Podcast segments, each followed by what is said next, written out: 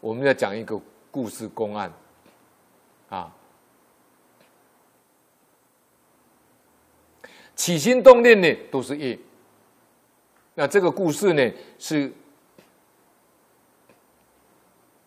有一位叫王春秋居士，他是一个消防队员。那么他在一九九四年秋天呢，他驾了一部小货车呢去撞到桥墩，因为他闪避一台机车，去撞到桥墩以后呢，整个人严重受伤。那受伤的时候呢，他送到医院已经奄奄一息了。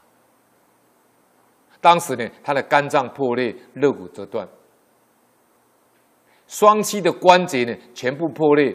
关节内的组织液呢，随着血液流入肺脏以及脑部而造成伤害。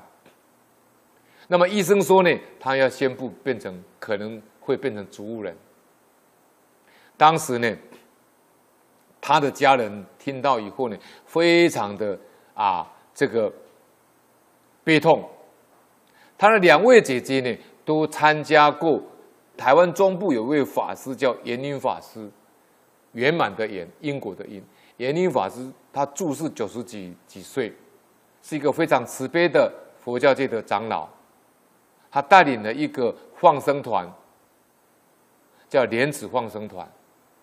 我们也是跟他学习的很多。那我们的放生会呢，叫莲池放生会，差一个字。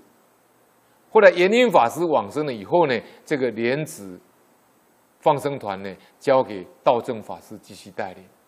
后来道正法师也往生了，再交给下一位法师继续带。当时这位王春秋的这位消防消防队员呢，啊，他叫王春秋，他的两位姐姐呢，都参加过圆林法师的放生团，所以他们了解放生的因缘果报。他们认为呢，凡事必有因果。所以他们是到山上呢，去向他师父呢，圆林法师求救。那么当时呢，圆林法师在疗房入定，他们两位姐妹呢，就到疗房外面呢，跟师父呼叫。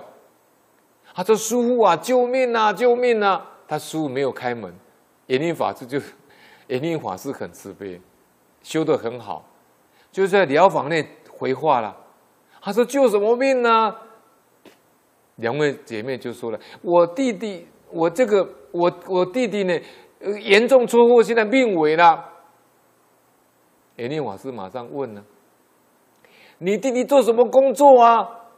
两位姐姐说：“他做消防队员呢。”圆林法师就讲一句话：“他说，你问你弟弟呢，也没有在有一次打火救命的时候呢。”爱护之所没有把火灾灭掉，没有立即抢救，这个冤孽呢升级，没有办法解开。现在只有放生才可以解冤释仇，解冤释仇啊，重报轻受啊，受算延长啊。延林圆林法师跟他这样讲，他说因果丝毫不爽。春秋是否以消防警察任内？对救火工作有所怠忽，见人受困火场未立即抢救，如今冤孽深结，唯有放生方可解冤释仇，重报轻受，寿算延长。王春秋的爸爸说：“我愿意花尽一切的钱财来帮儿子祈福，希望能够放生救他的命。”后来呢？他们就在台中港呢买物命呢，每天放生，不敢重错。最后呢，钱也差不多都用光了。圆林法师讲一句话，他说呢，跟那个两位女众弟子讲啊，他说放生完命就好了啦，因为他爸爸已经把钱都用光了嘛，啊也放了很多了，啊也差不多全心全力都去救了，最后。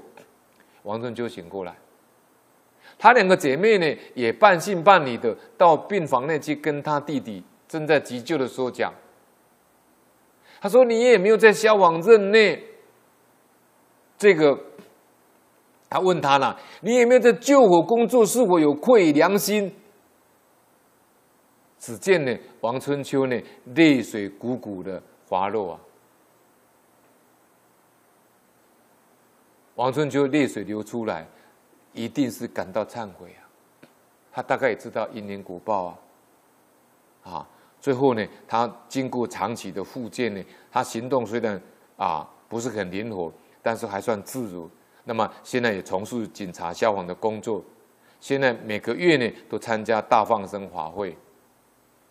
啊，那么王春秋呢，王居士呢，也忏悔自己的往昔罪业。所以呢，《地藏菩萨本愿经》说呢，然言夫体众生呢，起心动念，无不是业，无不是罪啊。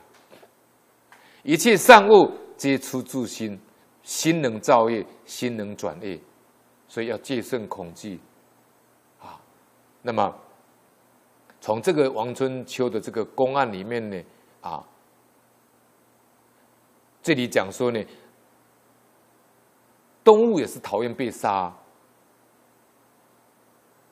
那现在物命不能够延长它的寿命，那你人如果生病残废了，有急救了，你也不能够延长生命了。所以养病呢不可以杀生啊。